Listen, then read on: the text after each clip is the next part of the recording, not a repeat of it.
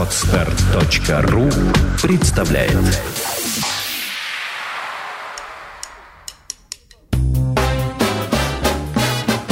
Слушать здесь.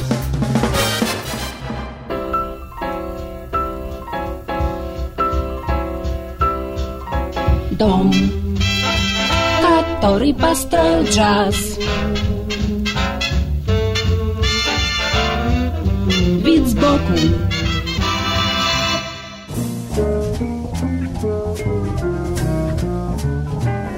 Всем привет! У микрофона Андрей Соловьев.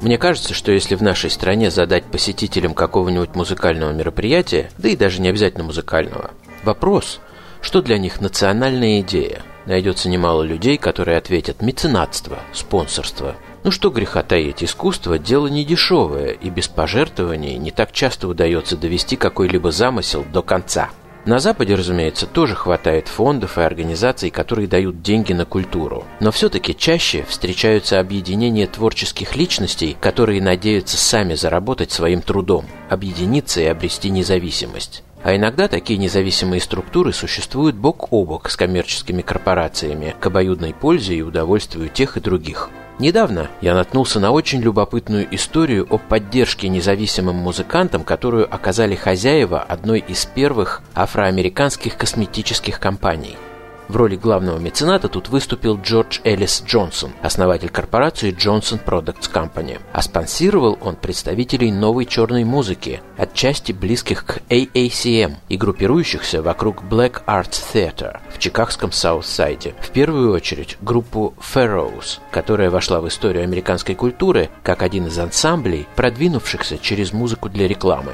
Во многих рекламных роликах Johnson Products Company звучали фрагменты записей Pharaohs, в том числе написанные специально для рекламных целей. Так что можно считать, что в развитии афроамериканской музыки тоже была своя мыльная опера. И этнокультурная подоплека здесь тоже очень американская, расовая потому что Джонсон построил свой бизнес на производстве средств для выпрямления курчавых волос, афрошин, которыми пользовались на рубеже 60-70-х годов как темнокожие маргиналы, так и респектабельные представители Черной Америки, мечтавшие посветлеть и найти себе место в мире белых людей. Начинал Джонсон практически с нуля, взяв на свой страх и риск кредит в 250 долларов под залог квартиры. Но направление деятельности было выбрано им так точно, что уже через несколько лет его фирма стала могучим косметическим монстром, первым в новом свете представителем афроамериканского капитала на фондовом рынке США. Нужно отдать должное Джонсону, Поддерживал он хоть и не радикальных авангардистов, но реально творческих музыкантов. Например, выступал в роли эксклюзивного спонсора знаменитого шоу Soul Train, благодаря которому многие американцы открыли для себя ранее неизвестные им достоинства и ценности черной музыки. Записи Ферроус, опять же сделанные в том числе и на средства Джонсона, тоже отличаются удивительной многомерностью и фиксируют многие интересные находки, рождавшиеся на стыке импровизационного джаза, танцевальной музыки и маргинальной урбанистической культуры того времени.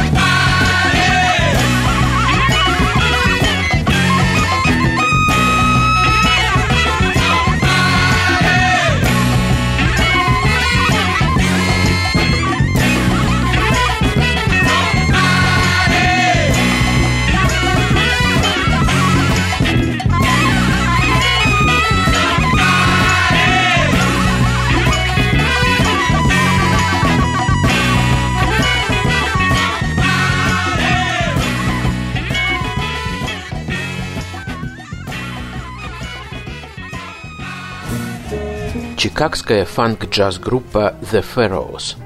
Проект возник как студенческий коллектив при Crane Junior College в Чикаго. В начале 60-х музыканты, как правило, называли себя просто The Jazzmen – Возможно, для джазменов все так и закончилось бы ПТУшной самодеятельностью, но в какой-то момент на их усилия обратили внимание студийные музыканты легендарной чикагской фирмы Chess Records, тромбонист Льюис Саттерфилд, трубач Чарльз Хэнди и барабанщик Моррис Уайт. Последний, пожалуй, наиболее известен в музыкальном мире как участник трио Рамсей Льюиса и впоследствии один из создателей легендарного ансамбля Earth, Wind and Fire.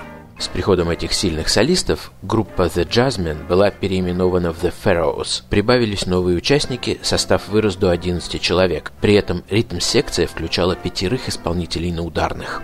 Обновившись таким образом, ансамбль вступил в новую, но, увы, последнюю фазу своего существования, от которой до нас дошел единственный студийный диск Awakening, который и по сей день остается уникальным свидетельством того знакового периода в развитии афроамериканской музыки.